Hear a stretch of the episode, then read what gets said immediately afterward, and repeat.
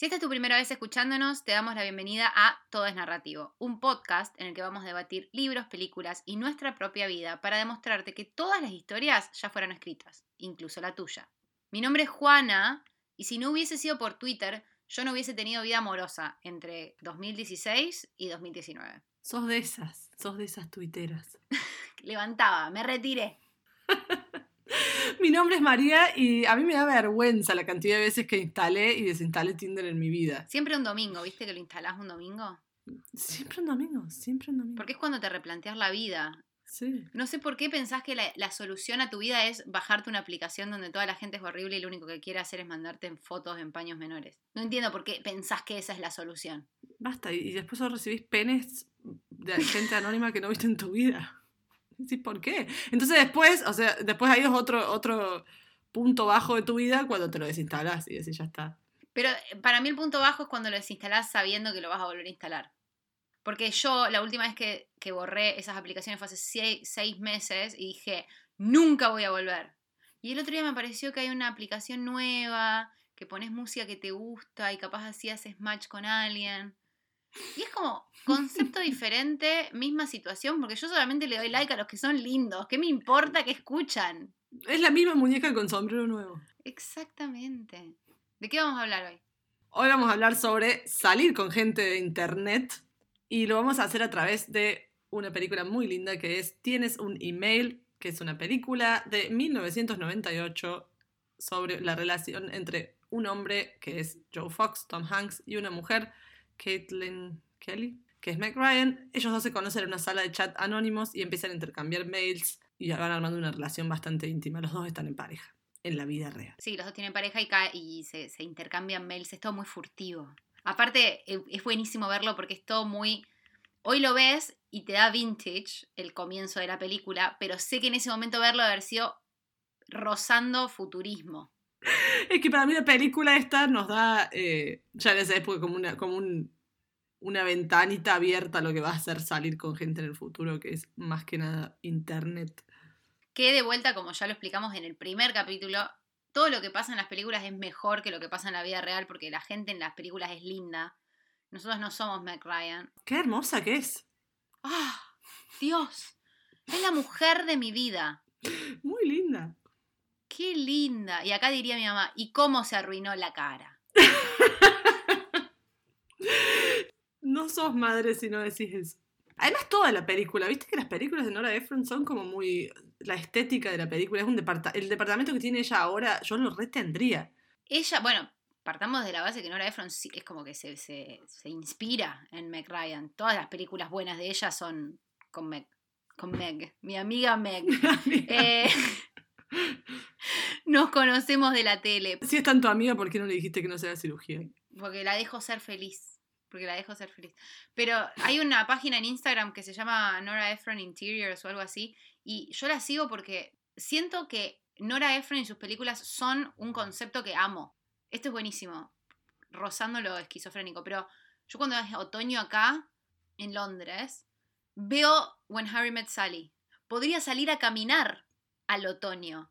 Pero me doy cuenta que la, la realidad, y esto lo- vale la pena que lo diga ahora porque es medio un concepto salir con gente de internet, salir con ciudades de películas. Es más o menos lo mismo. Vos prefiero ver la película en la cual una ciudad es hermosa en otoño, como es Nueva York, que salir a caminar acá, cagarme de frío, que esté lloviendo, que haya un ruido de mierda. No, prefiero ver la película y miro por la ventana y digo, ah, estoy adentro de esta situación. No lo estoy. No estoy, no estoy.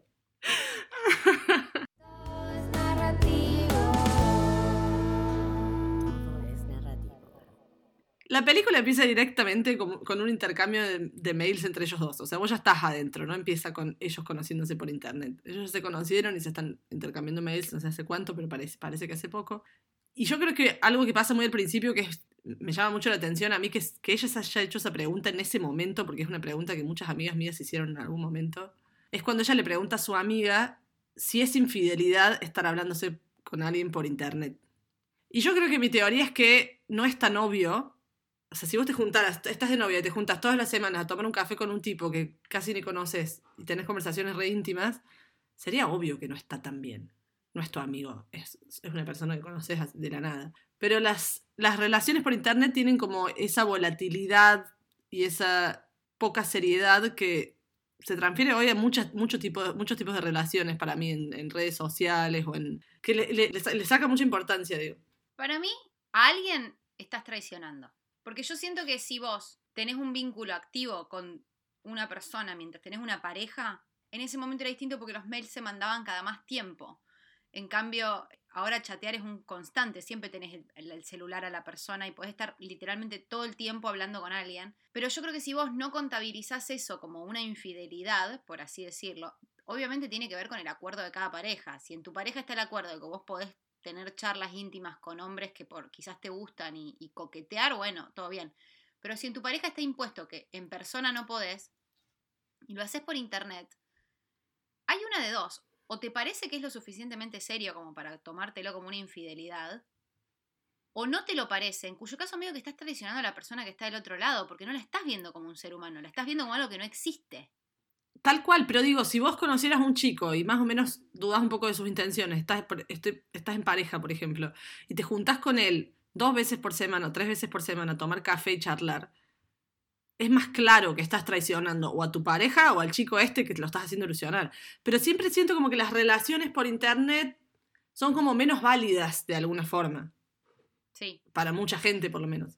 Yo creo que es peligroso porque por un lado son tienen sentido que sean menos válidas porque la persona de la cual vos te estás enamorando por internet no existe de verdad. Porque es tres cosas que vos está, esta persona te está dando y todo el otro que vos generás alrededor como una idea. La persona que existe es la persona que está del otro lado que vos no podés ver, que tiene un montón de, de cosas íntimas y particularidades y formas de hablar y formas de moverse y de manejarse que vos si no la tenés enfrente no las conoces. Yo creo que el problema es que esa persona no existe de verdad, la que vos, de la que vos te enamorás. A mí me ha pasado de, que nunca jamás me encontré con esa persona, más allá de que en lo físico sí me encontré con la persona con la que estuve mucho tiempo hablando por internet. Nunca fue la persona que yo creía, porque su voz era distinta, porque su manera de hablar era distinta. Es, es mucho lo que vos te enamorás de una idea cuando te conoces con alguien así. Y yo creo que también juega que, incluso si fuese que conoces a alguien que se muestra por internet tal cual sos y de alguna forma, no sé cómo, pero lográs conocer a esa persona a fondo, todavía está la posibilidad de que no. O sea, todavía está es- ese consenso general de que no te conoces en carne y hueso. Entonces, podés tomarte más a la ligera estas relaciones. Podés poner en duda si está bien o no conviviendo con tu pareja. Creo que convive ya con su pareja y él también estar todo el tiempo chateando con un tipo que ni conoce, contándose cosas súper íntimas y usándolo de muleta emocional. Es complejo. Yo acá no vinimos a hablar de la infidelidad, por eso no me voy a meter. Pero lo que yo sí voy a decir, que tiene mucho sentido en, por lo que yo vi en la película, es esta especie de fantasía que se genera, que es tan irreal, que hace que vos puedas enamorarte sin tener que hacerte cargo. Porque hay algo en el amor, que por más de que nos encante decir que el amor es fantástico y todo, la gente que se enamora y no se hace cargo es una hija de puta. Porque a quién no le pasó de tener a uno enfrente, y si no vayan a escuchar el capítulo de San Valentín, donde yo estaba muy tranquila y cero enojada. Para nada enojada. Muy serena. Muy serena, mandándole amor a todos mis exes. Muy bien estaba yo, me parece. Pero lo que a mí más me molestaba de esos vínculos es, es el todo palabras y no hacerse cargo. Y por internet la realidad es que nadie espera que vos te hagas cargo.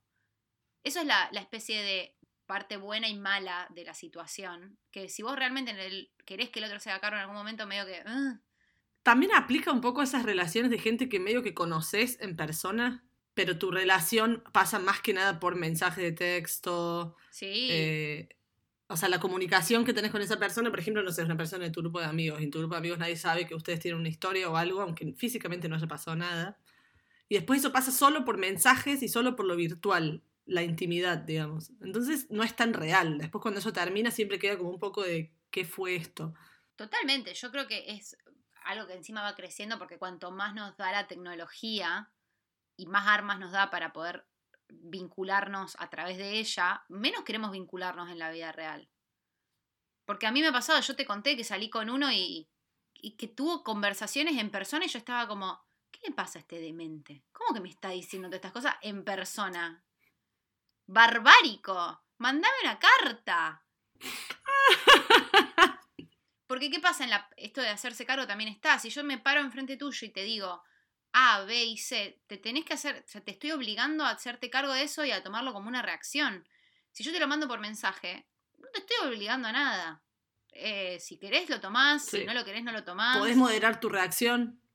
Yo creo que algo también interesante es que cuando, cuando salís con alguien por internet, no es solo, o sea, no es solo que no le debes nada a tu pareja en la vida real, supuestamente, para mí sí, pero bueno, mi opinión. Pero también es como intra, intra salir con gente de internet vale mucho menos que salir con gente en la vida real. Por eso la gente no se tiene Tinder y puede estar hablando permanentemente con cinco o seis personas, quien tuviera el tiempo. Eh, Y en la vida real hay gente que sale con cinco o seis al mismo tiempo, pero no hay tanta, no hay tanta para mí como la gente que lo maneja por internet y que le parece inofensivo. Pero porque el nivel de compromiso es mínimo. Ese es el tema. Pasa que es lo que te decía, es peligroso porque el nivel de compromiso es mínimo, pero hay un compromiso ahí, hay algo que vos estás dejando y hay- es una persona que se transforma en una parte de tu vida. Y si esa persona, por ejemplo, te es- escribe todos los días y te recomienda algo y vos escuchás la música, porque aparte yo creo que uno se permite mucho más enamorarse por internet o a través de la tecnología que en persona, sobre todo si uno tiene medio problemas con la intimidad y la vulnerabilidad. Entonces, por internet podés decir un montón de cosas, podés compartir un montón de cosas. Vos no le dirías a un chico con el que estás recién saliendo, lo tenés enfrente y le decís, escucha esta canción que a mí me gusta, y le pones la canción en vivo. ¿Quién hace una cosa así? Estamos en el colectivo, Flo Eduardo. Para mí, para mí no hay nada peor que que te hagan escuchar una canción y te miren a ver cómo reaccionas mientras Es la terrible. escuchas. Pero imagínate la situación literal de estar con Flo Eduardo al lado y que te enchufe los auriculares y te diga, escucha, decime qué pensás. No. Y tenés que fumarte los tres minutos con la persona y decirle después hermoso y que se te tiene que notar en la voz, divino, no puedes mentirle. Pero por internet podés hacer eso. Porque por internet le mandás una canción a alguien y le decís, hey, escucha esto, me hizo pensar en vos, ¿qué onda? Y vos nunca sabés realmente si la otra persona la escuchó, si, si piensa en vos cuando le, que- cómo la sintió. Capaz que se largó a llorar de lo mucho que le gustó, pero te dijo, ah, muy linda, porque no, no tiene ganas de hacerse cargo de eso. Por eso digo, uno, hay un nivel de, no compromiso a lo que es el compromiso en, en sentido del, del futuro. Hay gente que confunde compromiso con futuro. Para mí no tiene que ver con eso, sino es con, con entregar una parte de uno. Para mí uno entrega ciertas cosas. Son mínimas y son mucho menos que una relación real, pero estás entregando algo. Y, y eso te, deja, te ata. Lo que pasa que también es como, es como la forma en la que funciona el juego. A mí me parece, pienso en, en las épocas que yo hace mucho que no, que no entro a, a esas cosas. Pero a esas cosas. Esos lugares. no frecuento. Eh, pero me- lo que sí me pasó, por ejemplo, es que vos no, no sabés. O sea, vos podés estar hablando con cinco y terminás sal- saliendo con uno. O sea, no, no llegar al punto de pasarles tu número, pero cuando estás en una aplicación, estás, estás no sé, haciendo pis y viendo si machás con uno, no. Y decís. ¿qué estoy haciendo? Imagínate que así conozco el amor de mi vida. Y después quedás con uno, te- algún día no te habla ninguno y otro día te hablan tres al mismo tiempo y no sabes. Y a mí me pasó que de, de- de ir a citas de Tinder por aburrida. Nunca, me- nunca pasó nada entre alguien de Tinder y yo, No. físicamente. Pero decir, bueno, no sé, me acuerdo, estaba, vivía con una amiga y era como de las 6 de la tarde, che, me voy, voy a salir con un chico. Era uno de Tinder y yo lo que no tenía tampoco era una historia con esa persona, que para mí es algo que hace también que sea mucho más suave el compromiso. Yo puedo salir con ese el lunes y con otro el martes porque no tengo historia previa con ninguno de los dos. Fue un hobby lindo, fue un hobby lindo. Mira, ahora, ahora hago bordados y en esa época salía con uno de Tinder a tomar un café.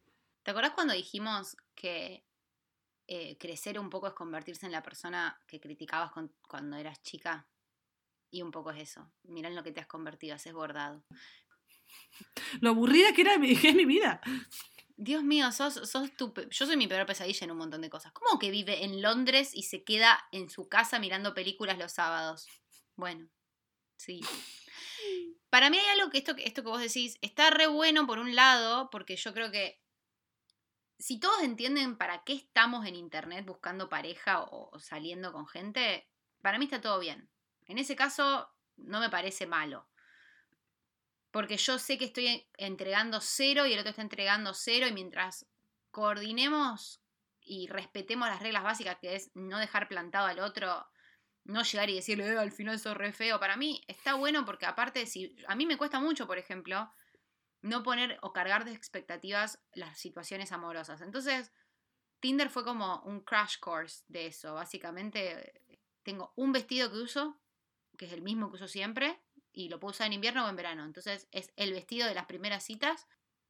No le pongo nada de empeño y si fluye, fluye. A mí nunca me sirvió salir con alguien de internet, pero creo que está bueno porque te permite pensar que en tu vida amorosa está pasando algo, te permite desintoxicarte de otras cosas, distraerte. Eso está re bueno. ¿Qué es lo que yo creo que es preocupante? Que en mi caso, por ejemplo, nunca floreció nada.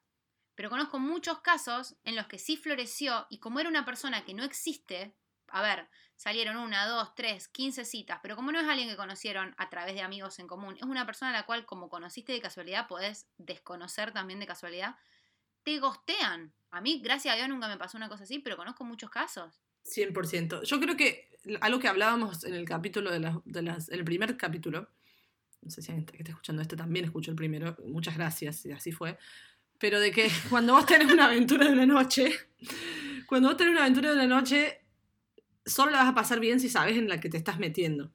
Y yo le he pasado súper bien en, en citas Tinder. Es más, esto hasta se lo he dicho a mi novio, pero una de las mejores citas que tuve en mi vida fue una cita Tinder en la que nunca pasó nada. Nunca quise que pase nada. Es más, es un chabón que al final de la noche me dijo, me, te voy a- me vas a tener que disculpar, pero a mí no me gusta besar en la primera cita. Yo le dije, pero yo no te quería besar.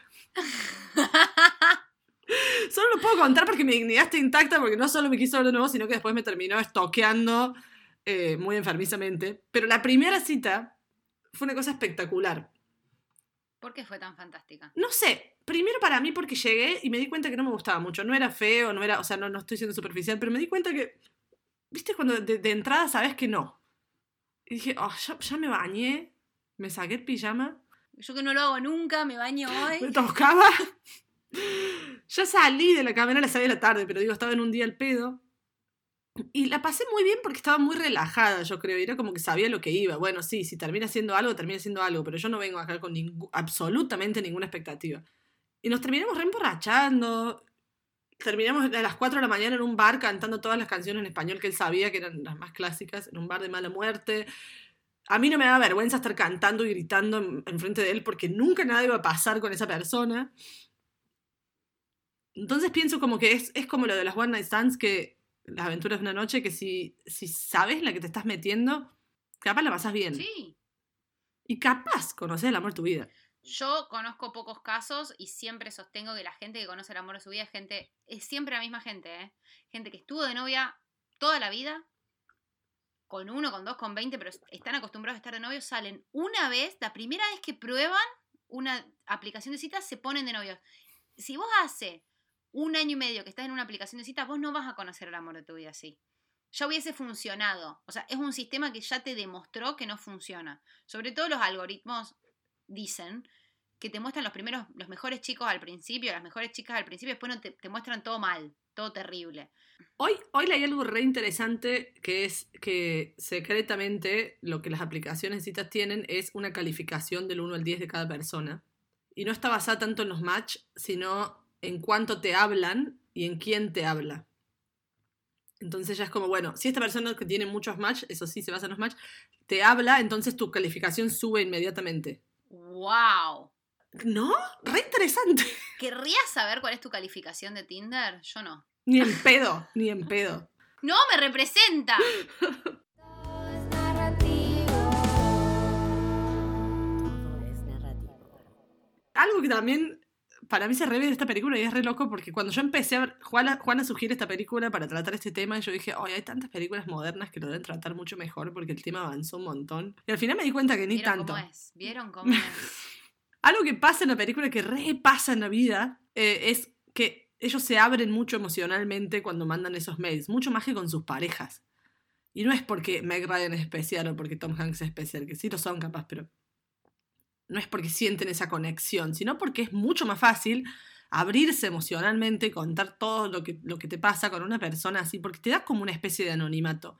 Aunque sea, una persona que tiene todas tus redes y que conozca cosas de vos, pero en la virtualidad. Porque de vuelta, podés hacer de cuenta que eso no pasó. Como vos no, no escuchaste la voz de la otra persona, excepto que te mandes notas de audio, pero tampoco, no sé. Yo creo que siempre tenés una coraza, porque para mí, si vos te abrís en la vida real y podés ver la cara del otro y la forma de reaccionar del otro, va a ser mucho más fácil que tu espantoso cerebro te diga, te odia, piensa que sos re pesada, te detesta. En cambio, si vos lo haces por internet, obviamente que es bastante difícil al principio empezar a, escribirte con alguien y no, no tener estas dudas, pero con el tiempo te empezás a abrir mucho más porque te podés convencer a vos mismo de que, de que todas esas inseguridades que tenés no están, porque no hay manera de que el otro te las pueda demostrar. O sea, si el otro te está escribiendo es porque evidentemente le interesa hablar con vos. Hoy justo pensaba, hay un TikTok que me hizo reír mucho, que viste esta canción de Taylor Swift, cuando termina y dice, Oh my god, she's insane, she wrote a song about me. Bueno, y la gente le había cambiado de, en lugar de Oh my god, habían puesto la puta madre, esta pesada de mierda, me mandaba audios todo el tiempo. Sí soy. soy yo, o sea, lo soy así con María, con nadie más. Pero para mí es más fácil porque podés negar que al otro quizás le molesta tu existencia. Pero porque es también eso de uno, uno nunca tiene miedo de decir las cosas. Algo que me acordé en este momento nada es, por ejemplo, en mi laburo, si te enfermas, todos tenemos celulares del trabajo, me comunico con mi jefa permanentemente por mensaje, te cagan a pedos si mandas un mensaje diciendo que estás enfermo. O sea, tenés que llamar por teléfono a un trabajo. Y es un embole. Y uno dice, ¿por qué? ¡Qué horror! Pero porque lo que tenés miedo es la a la reacción del otro. Manda un mensaje, tú, Kit, te olvidaste, das vuelta el celular. Y eso es también, o sea, como que el miedo a la reacción del otro, el decirle, no, sí, mis padres se separaron cuando yo tenía cinco años y... ¿Y qué te va a decir? ¡Eh! Eh, Está buena tu vieja, sigue soltera. ¡Qué horror! Pero digo, es, es la reacción del otro lo que uno tiene mucho miedo, digamos. Es mi jefa diciendo, ay, ¿cómo que no vas a venir? Y hay re poca gente. Yo no, no quiero ese feedback. Que no va a pasar. No, no va a pasar. No va a pasar. Nadie se va a reír de que tus padres se separaron a los cinco- cuando tenían cinco años. Nadie. Eh, eso lo pensaba. Tengo un par de, de traumas que, que María los conoce, entonces yo siempre me imagino el momento en el cual le cuento a esa persona con la que estoy saliendo esos traumas y yo me imagino reacciones horribles de parte de la otra persona y esa persona nunca tiene esas reacciones. Ni en pedo. Y hay otra cosa ahora que pienso, que me parece que es momento de confesar, que con María somos el tipo de persona que le da un sobre significado a los mensajes de texto. Yo creo que es más fácil abrirte también, porque es más fácil justificar cualquier reacción de parte del otro. Porque si yo me abro a una persona y esa persona me dice, bueno, dale, levántate, levanta tus cosas y andate. Es como, "Ugh, no. En cambio, si yo le escribo y tarda tres días en contestarme, lo re puedes justificar. Decir, no, bueno, yo creo que necesitamos cubrir esas cosas. Una vez yo le escribí a una persona con la que había salido y esa persona me contestó y en, en la cosa que me contestó incluyó un signo de admiración. O dos, ¿no eran? Uno. Yo no quería dar más crédito. Dos, pero es un chico más joven. Dos ya da, da millennial. Sí, sí, sí. Millennial 32, ¿viste? No, pero para, no solo lo analizamos, yo también le mostré a mi novio y le expliqué. ¿Vos, ¿A vos qué te parece? Porque yo hice un, un coso. Esta era una persona con la que yo no me, no me comunicaba mucho por internet. Siempre hablábamos para encontrarnos en persona. Y entonces tenía pocos mensajes. Y pude ver todos sus mensajes y nunca había incluido nunca un mensaje, un signo de admiración. Para nosotras era como. Esto cambia la situación por completo. Y teníamos razón. No, amiga, no cambió nada. Sigo soltera. ¿Qué cambió? Vos, vos lo ves acá viviendo ¿Lo ve conmigo. acá? A mí lo que más me gustó fue que María me dijo después, amiga, vos sabés que no, porque yo estaba buscando que me convenza que era una estupidez estar sobreinterpretando un signo de admiración y vos me dijiste, te traigo malas noticias No. porque lo hablé con mi novio y él también dice que, que tiene sentido que le estemos dando esta importancia, no que estemos hablando una hora y media, porque una hora y media, Sí, y capaz que después lo volvimos a hablar, no voy a decir que cerramos el tema. obvio ahí. que no cerramos el tema ahí. Creo que hablamos de él hoy. 12 de enero, que se está grabando. No de signo de admiración, no de... Esto fue en verano, yo estaba afuera tomando una cerveza.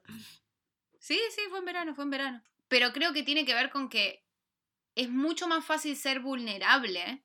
Yo no me lo, si yo me lo encontraba en un bar a esta persona, no le tocaba el hombre y le decía, ¡Hey, ¿cómo andás? Pero si él te contestaba, ¡Ey! ¿Cómo andás? O sea, si te contestaba con signo de admiración En la vida real. en la vida real. Sí, pero yo no lo hubiese hecho porque te acordás que antes de mandar el mensaje yo te dije, yo soy muy así. Yo no hablo con alguien por siete meses y de la nada dije, le voy a escribir, lo voy a invitar al cine. Soy eso. I'm that. Y te acordás que fue así, tipo, me levanté a la mañana and I did it. Lo hice, vos me dijiste, pero amiga, ¿estás preparada para que su respuesta sea negativa? Porque había que estar preparado para eso.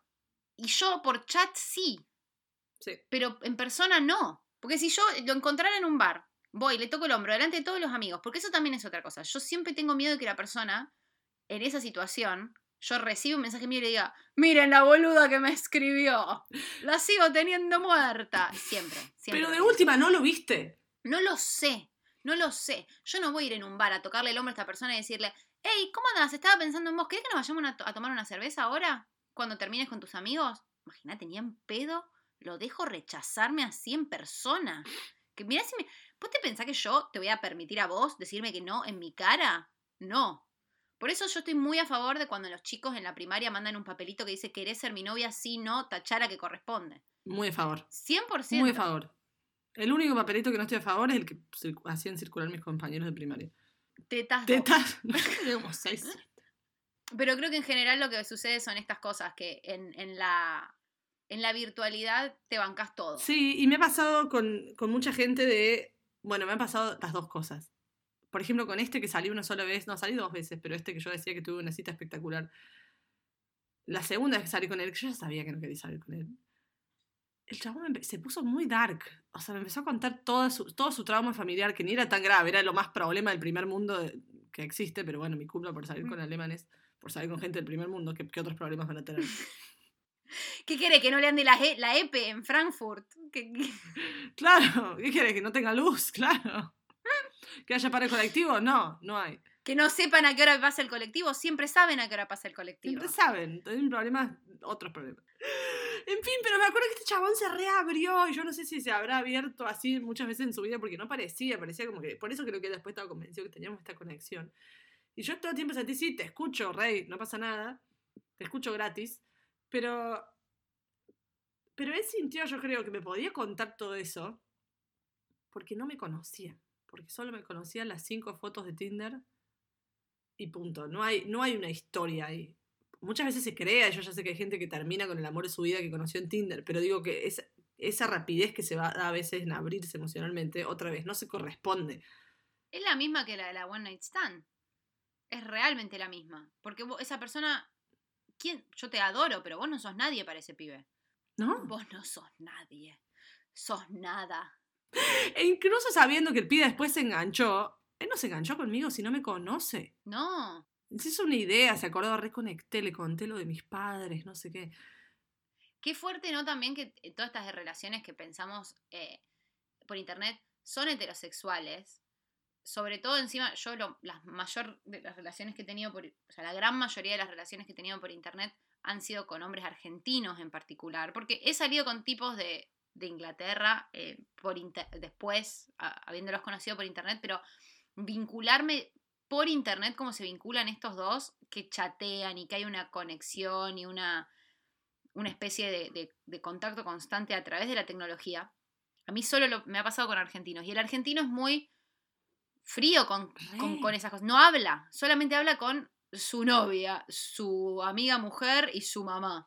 Entonces yo creo que se genera un poco eso de, para mí, por ejemplo, contarle algo a, a un hombre es un montón, porque yo tengo que contar, se lo puedo contar a mis amigas, porque habría de contar, para mí pasó 10 en una relación contarle mis traumas, porque yo ya tengo con quién hablarlos.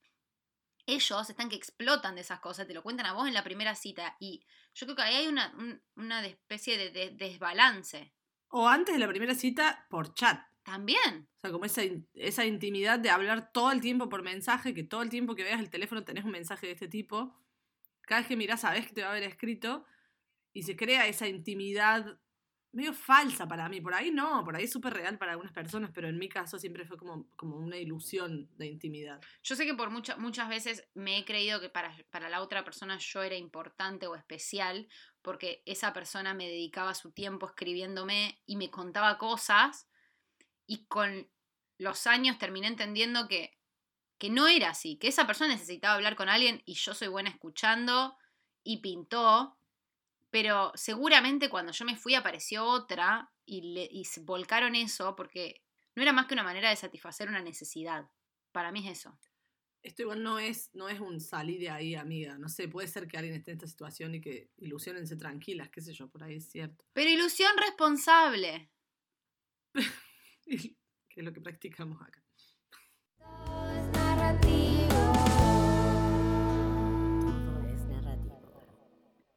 Muy obvio, pero que no podemos, o sea, yo no puedo dejar pasar este capítulo sin decirlo, creo que vos tampoco, así que en esto coincidimos las dos, que lo que te da Internet es que podés mostrar tu mejor costado y podés ser muy selectivo. Por ejemplo, en la película, Tom Hanks, eh, su personaje es súper amoroso y comprensivo, y cuando ellos, ellos tienen una relación paralela en la vida real, pero sin saber que son ellos, y ella es súper cínica y él es bastante agresivo, digamos. Y por mail ninguno de los dos es así, y es porque es como que en internet tenemos mucho manejo de quién queremos ser exactamente. Y qué queremos mostrar y cuándo lo queremos mostrar y la posibilidad mágica de desconectarte. No quiero hablar de este tema. I'm out. Chao. Fantástico. Que se haga cargo otro. Habla con otra. A ver, yo no estoy a favor del gosteo, pero la entiendo completamente. ¿Quién no quiso dejar de hacerse cargo de algo?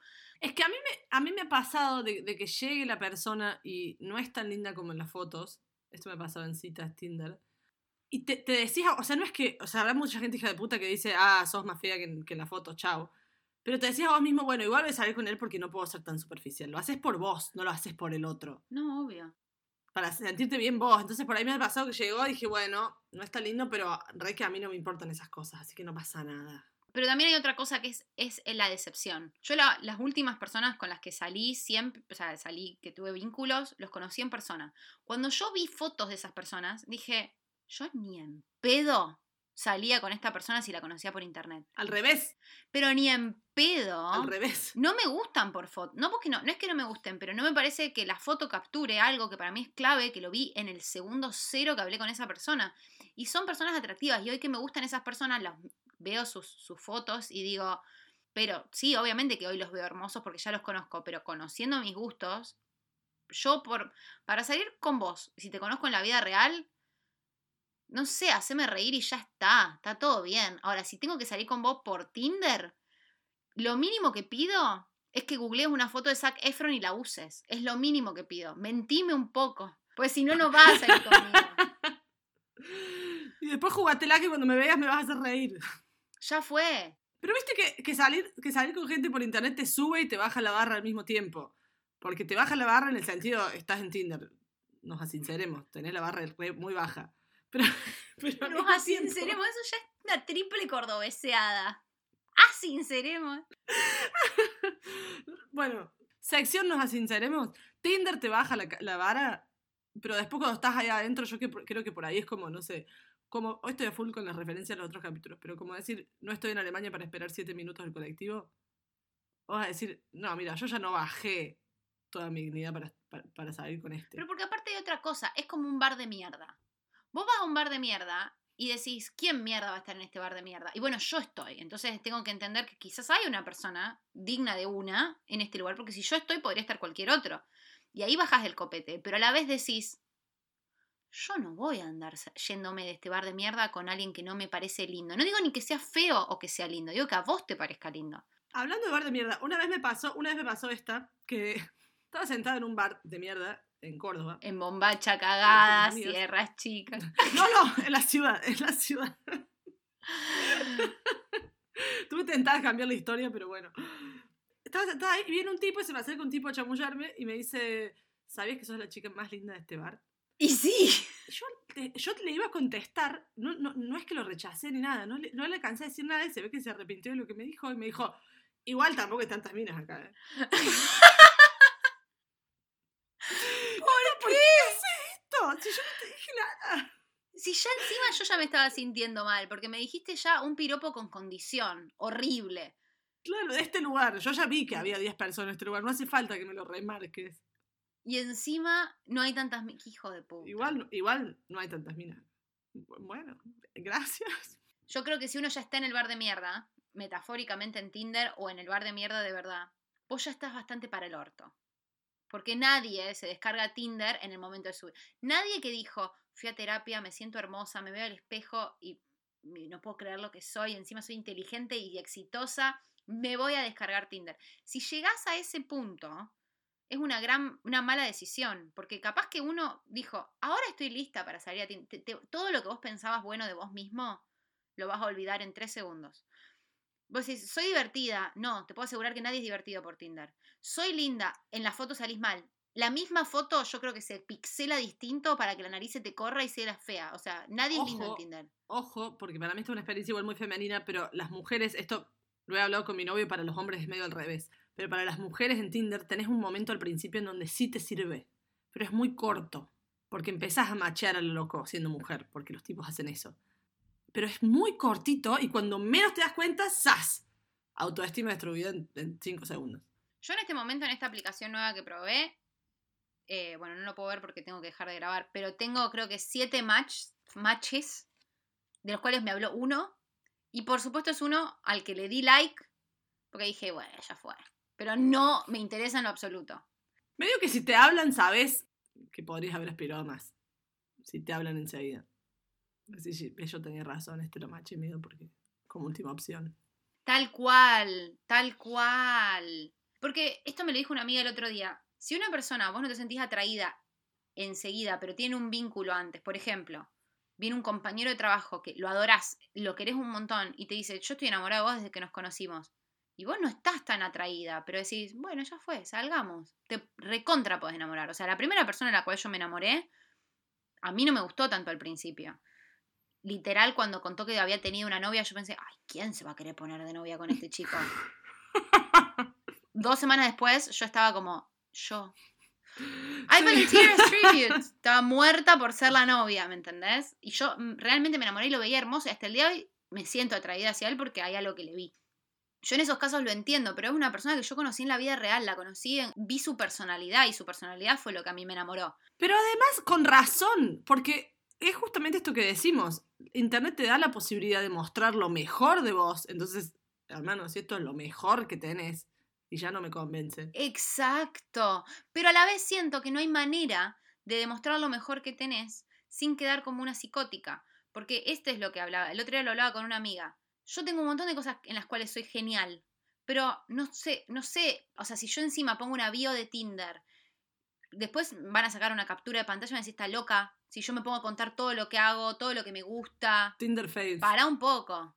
Es re difícil porque tenés que poner fotos en las cuales se te vea linda, pero que no estés exponiendo mucho porque vas a recibir fotos de penes. Tenés que demostrar que sos mínimamente graciosa, pero tiene que ser de una manera que quede bien. Entonces, excepto que pongas una captura de pantalla de un tweet, creo que no te va a salir, porque si no va a parecer que estás intentándolo con mucha fuerza. Tenés que poner la cuota justa de información, pero no tiene que ser mucho, porque tiene que quedar como que yo igual esto ni sé por qué estoy acá.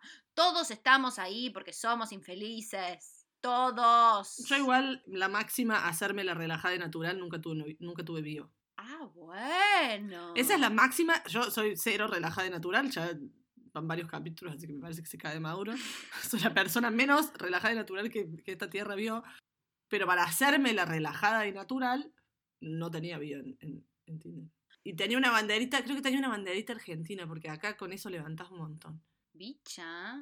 Yo acá uso otra aplicación que podés poner tipo sugerencias o, o disparadores. Entonces mis disparadores eran dos datos tipo, ¿a qué le tengo miedo? Y yo tipo, a las palomas. ¿Cuál es tu serie favorita? The Office. ¿Viste? Soy una basic bitch. Y la última había puesto, tenés que salir conmigo si querés conocerme en persona, porque por la verdad por acá soy aburrida. Amiga, qué cínica, qué cínica. literal había puesto eso, como diciendo, si te parezco aburrida, es culpa de la app, ¿entendés? Es culpa de la app, no es culpa mía. Y es culpa de todo, ¿entendés? ¿Qué te querés hacer? No, tampoco sos tanto más divertida en la vida real. No, Igual a mí me daría miedo poner tenés que salir conmigo si te querés divertir, porque después como que digo, "Ay, va, va- va a venir a la cita este chabón esperando que yo le entretenga la noche. Larry de Clay. Entran a un bar, un mono, un topo. Mi abuela.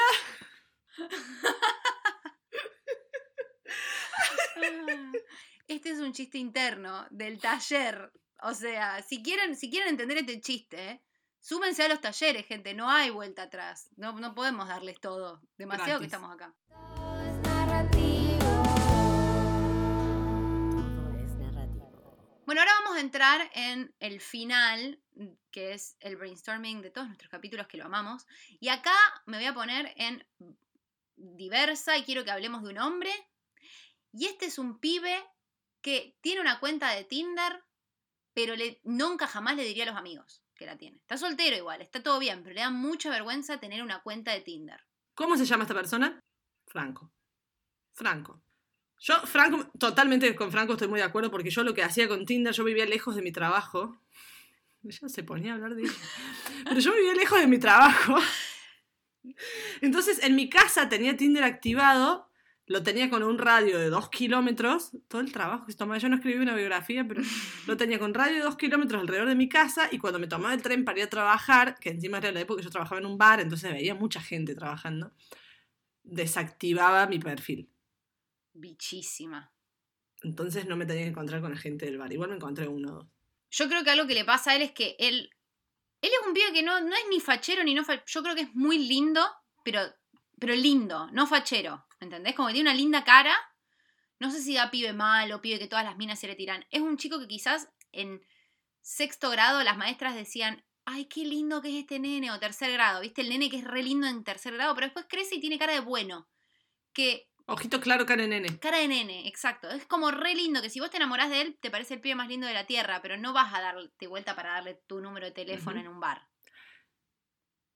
Y además es muy tímido, que es la razón por la cual está en Tinder. No habla bien. Porque él sale con los amigos. No, no, no, no. Sale con los amigos y están todos recancheros, levantándose minas en el boliche y él siempre queda un poco un costado. Es más, los amigos empiezan, este, este que es puto. ah".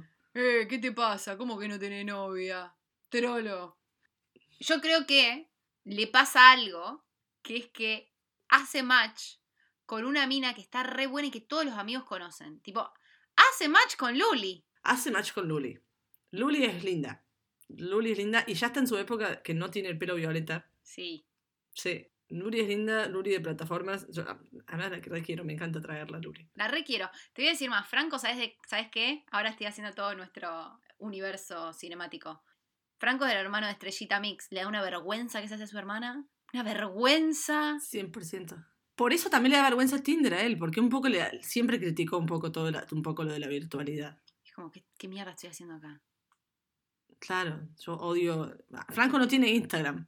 Franco no tiene Instagram, no tiene un perfil de Instagram, o tiene uno que ni lo usa, y va y tiene un perfil de Tinder. Entonces es como que él siente que le da más vergüenza que le- lo que le daría cualquier otra persona. Sí, porque está, siente que es un mentiroso de sus principios. Que si lo enganchan, no es que, oh, quiero buscar minita, como que a mí, por ejemplo, me da vergüenza que alguien me vea en Tinder porque no quiero que sepan que ando buscando minitas o tipitos. Pero creo que lo de él es como más complicado porque él es como, ¿cómo vos estás haciendo? Siente que se le va a caer. Él medio que construyó su autoestima en base a ser un hater de la tecnología, un, un poquito. Tipo el, el. Es lo, lo suyo. el, el el novio de Meg Ryan en la película al principio, que es como odia la tecnología. Es, es una personalidad. Re, Es una personalidad de persona, güey. sí.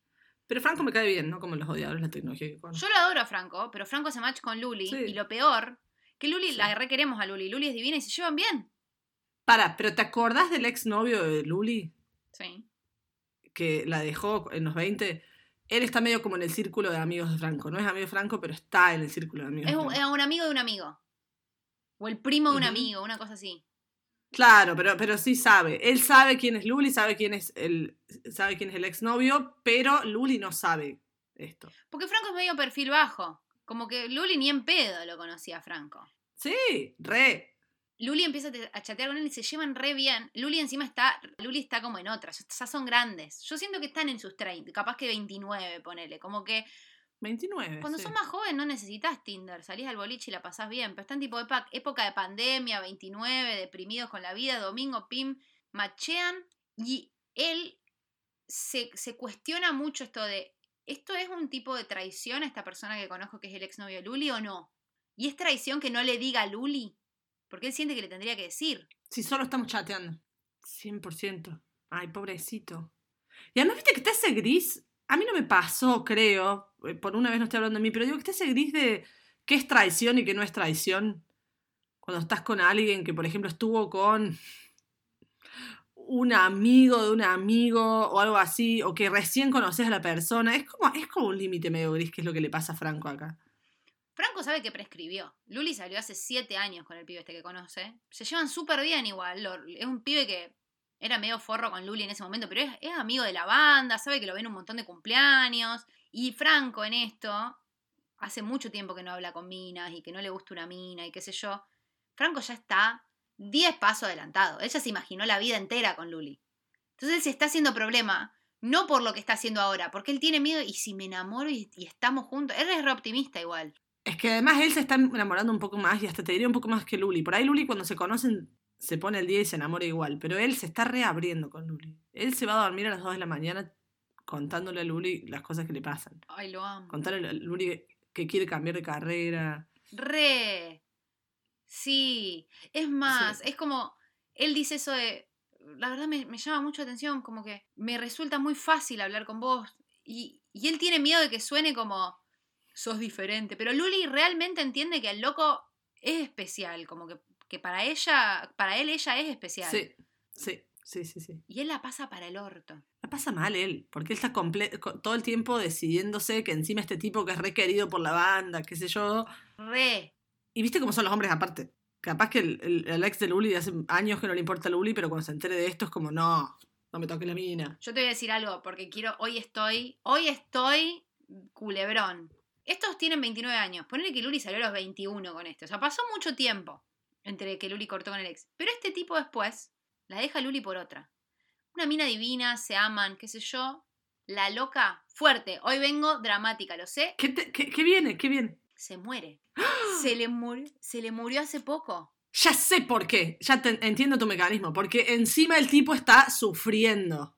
O sea, está de duelo y vos vas a venir y vas a estar con Luli que sabes que es la novia de toda la vida de este. Rama tuvo dos novias en toda su vida. Luli y, Y- Pili. no. no, Pili no, porque Pili no, no la, no la matemos a Pili. Que la amamos a Pili. Y Flor. Ay, Flor era la del primer capítulo a la que le contás todo, se murió.